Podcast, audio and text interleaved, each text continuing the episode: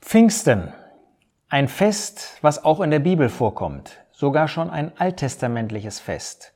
Das Fest der Wochen, wie es in 3. Mose 23 genannt wird. Und sehr interessant, dass in Apostelgeschichte 2 ausdrücklich vermerkt wird, Vers 1, und als der Tag der Pfingsten erfüllt wurde, waren sie alle an einem Ort beisammen. Ganz am Anfang der christlichen Zeit waren die Christen, nein, Christen waren sie noch gar nicht, waren die gläubigen Juden, waren zusammen, die, die an den Herrn Jesus glaubten. Und da heißt es, Pfingsten wurde erfüllt. Also das, was in 3. Mose 23 vorhergesagt wurde, das erfüllte sich da. Nun, was passierte denn da? In Apostelgeschichte 2 finden wir, dass es heißt, plötzlich kam aus dem Himmel ein Brausen, wie von einem dahergefahrenen gewaltigen Wind und erfüllte das ganze Haus, wo sie saßen und es erschienen ihnen zerteilte Zungen wie von Feuer, und sie setzten sich auf jeden einzelnen von ihnen. Und sie wurden alle mit heiligem Geist erfüllt und fingen an, in anderen Sprachen zu reden, wie der Geist ihnen gab, auszusprechen. Nun, der Herr Jesus hatte das vorhergesagt. Apostelgeschichte 1 hatte er davon gesprochen, ihr werdet Kraft empfangen, Vers 8, wenn der Heilige Geist auf euch herabkommt. Und genau das geschah hier an diesem Pfingsttag. Der Heilige Geist kam auf diese Erde herab. Vielleicht sagst du, ja, ist für mich gar nicht so ein bedeutendes Ereignis. Und dann unterschätzen wir, was an diesem Tag geschah. Nach der Gabe des Herrn Jesus, des Sohnes, der auf diese Erde kam, um für uns zu sterben, um sein Leben für uns zu lassen, damit wir überhaupt errettet werden können, ist die Gabe des Heiligen Geistes die größte Gabe, die Gott uns gegeben hat. Damals wohnte der Sohn Gottes hier auf der Erde. Jetzt ist eine andere göttliche Person, Gott der Heilige Geist, auf dieser Erde. Und dieser Heilige Geist wohnt jetzt hier auf dieser Erde für eine gewisse Zeit. Ich komme gleich darauf noch einmal zu sprechen. Aber dass jetzt ein Mensch im Himmel ist feierlich zu Rechten Gottes, Christi Himmelfahrt, und Gott, der Heilige Geist auf der Erde, das ist eine gewaltige Segnung, das ist eine christliche Segnung, die es zu keiner anderen Zeit gab. Nun, was geschah hier? Wir haben gelesen, dass das Brausen das Haus erfüllte. Das heißt, da, wo diese Gläubigen waren, wurde das ganze Haus erfüllt. Das ist ein sinnbildlicher Hinweis darauf, dass der Geist Gottes jetzt in der Versammlung Gottes wohnt. Dass das wahr ist, lesen wir in 1. Korinther 3, Vers 15. 1. Korinther 3 heißt es nämlich in Vers 16, Wisst ihr nicht, dass ihr Gottes Tempel seid und der Geist Gottes in euch wohnt? Das heißt, das Haus wurde erfüllt. Die Versammlung Gottes ist erfüllt durch den Geist Gottes. Das wird durch dieses Brausen und der Ausdruck Geist ist sowohl im Hebräischen als auch im Griechischen derselbe Ausdruck, der für Wind, eben für Brausen, das ist eine Anspielung darauf, äh, verwendet wird. Das heißt, es ist ein Sinnbild dafür, dass der Geist Gottes jetzt auf diese Erde kam und hier auf dieser Erde für eine Zeit wohnt. Das geschah an diesem Pfingsttag. Es ist ein wirklich epochales Ereignis, denn nie vorher hat der Geist Gottes auf der Erde gewohnt. Ja, es ist wahr, dass er in dem Herrn Jesus wohnte, in einer Person. Aber dass er insgesamt hier auf dieser Erde Wohnung nahm, wohnte, das gab es vorher nie. Und das gibt es in der Zukunft auch nie. Aber jetzt in dieser christlichen Zeit wohnt tatsächlich der Geist Gottes auf dieser Erde. Die lehrmäßige Darstellung davon finden wir tatsächlich in dem ersten Korintherbrief. Da spricht der Apostel Paulus in Kapitel 12 davon, dass der Geist Gottes hier auf dieser Erde wirkte. Nicht nur wirkte.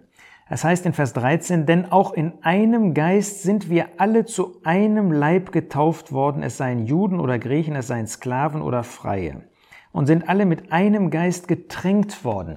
Das macht deutlich, der Geist Gottes hat, als er hier auf diese Erde kam, diese Versammlung Gottes gebildet, geformt und sie auch getränkt. Das heißt, er ist jetzt gewissermaßen in dieser Versammlung, Teil dieser Versammlung. Nein, er ist Gott selbst, er ist der Mittelpunkt, er wohnt in dieser Versammlung. Das wird hier genannt getauft worden. Es ist die Taufe des Geistes Gottes. Die war einmal, ein für alle Mal. Und alle die, die später an den Herrn Jesus glauben würden, so wie du und ich, die wir den Herrn Jesus als Retter angenommen haben, wir sind nicht neu irgendwie getauft worden mit dem Heiligen Geist, sondern wir sind unter diesen Segen dieser Taufe gekommen. Das heißt, es gibt nicht irgendwie eine zweite Welle, eine zweite Ausschüttung, sondern jeder, der heute an den Herrn Jesus glaubt, kommt unter den Segen dieser damaligen einmaligen Taufe. Taufe hat immer mit Stellungswechsel zu tun. Und hier wurden Gläubige zu der Versammlung Gottes gebildet, geformt, gemacht. Die neue Geburt, habe ich gesagt, die Bekehrung, also von Gottes Seite die neue Geburt, bewirkt durch den Geist Gottes, dass wir dann als solche, die von neuem geboren sind, auch Teil dieser Versammlung Gottes sind und die Segnung des Geistes Gottes erfahren. Also nicht die neue Geburt ist die Inbesitznahme durch den Geist Gottes, aber die neue Geburt, die durch den Geist Gottes bewirkt wird, ist die Voraussetzung dafür, dass dann der Geist Gottes auch in mir wohnen kann und auch in der Versammlung Gottes, zu der ich dann gehören kann, dieser Segen mir zuteil wird.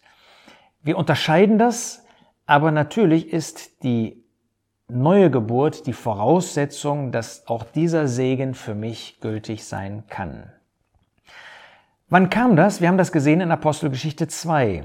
Wir haben gesehen, dass in Apostelgeschichte 1 der Jesus tatsächlich gesagt hat, dass das noch zukünftig war.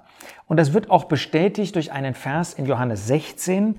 Da sagt der Herr Jesus zu den Jüngern über den Geist Gottes, er wird mich verherrlichen denn von dem meinen wird er empfangen und euch verkünden, verkündigen. Das heißt, der Jesus spricht davon, dass das damals auch noch zukünftig gewesen ist.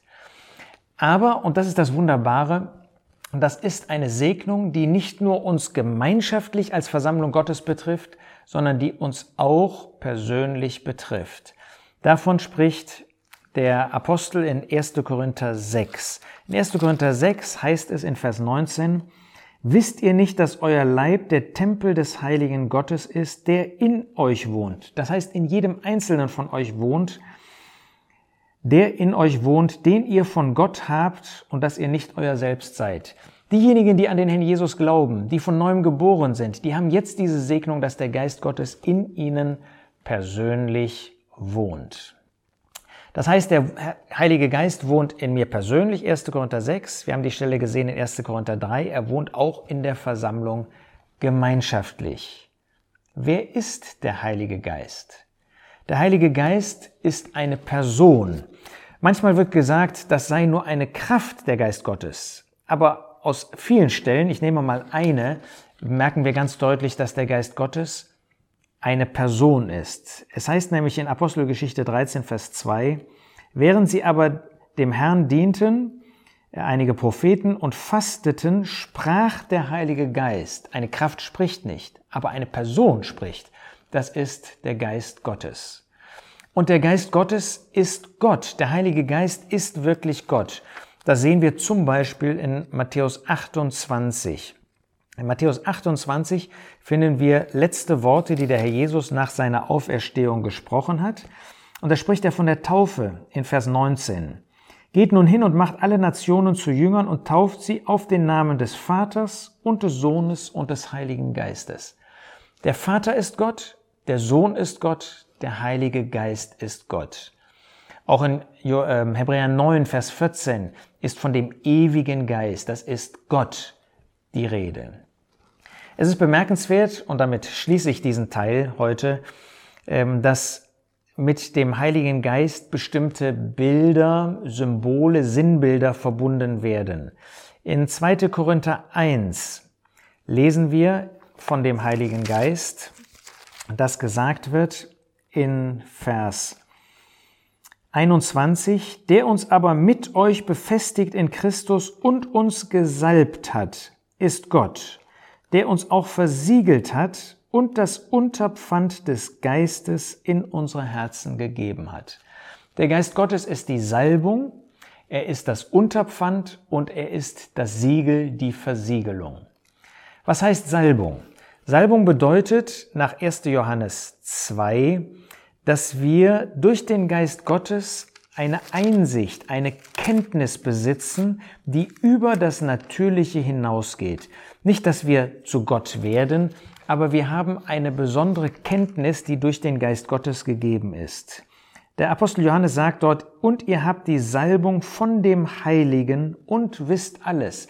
Wir sind durch den Geist Gottes in die Lage versetzt worden, zu unterscheiden, zu erkennen, ob etwas von Gott kommt oder nicht. Wahre Kenntnis. Das Unterpfand, das spricht davon, dass es Sicherheit für uns gibt. Ähm, wir finden das Unterpfand an mehreren Stellen. Wir haben 2. Korinther 1 gesehen. In Epheser 1 finden wir auch in Vers 14, dass gesagt wird, der Heilige Geist der Verheißung, der das Unterpfand unseres Erbes ist. Wir werden einmal im tausendjährigen Reich ein gewaltiges Erbe besitzen. Und die Sicherheit, dass das Wirklichkeit werden wird, ist, dass Gott uns seinen Geist gegeben hat, das Unterpfand. Und er ist für uns die Sicherheit, dass wir dieses Erbe auch in Besitz nehmen können. Und dann noch das Siegel, die Versiegelung, auch in Epheser 1, Vers 13, in dem auch ihr, nachdem ihr gehört habt, das Wort der Wahrheit, das Evangelium eures Heils, indem ihr auch, nachdem ihr geglaubt habt, versiegelt worden seid mit dem Heiligen Geist der, äh, der Verheißung. Das heißt, das Siegel bedeutet, dass wir Gottes Eigentum sind. Wir gehören jetzt zu Gott. Wir sind nicht mehr unser Selbst, sondern wir gehören zu Gott und damit ist auch Sicherheit verbunden. Wir sind sein Eigentum. Er kümmert sich um uns und er wird uns an das Ziel bringen. Er wird uns seine ganze Herrlichkeit offenbaren. Wunderbare Segnung mit dem Heiligen Geist verbunden.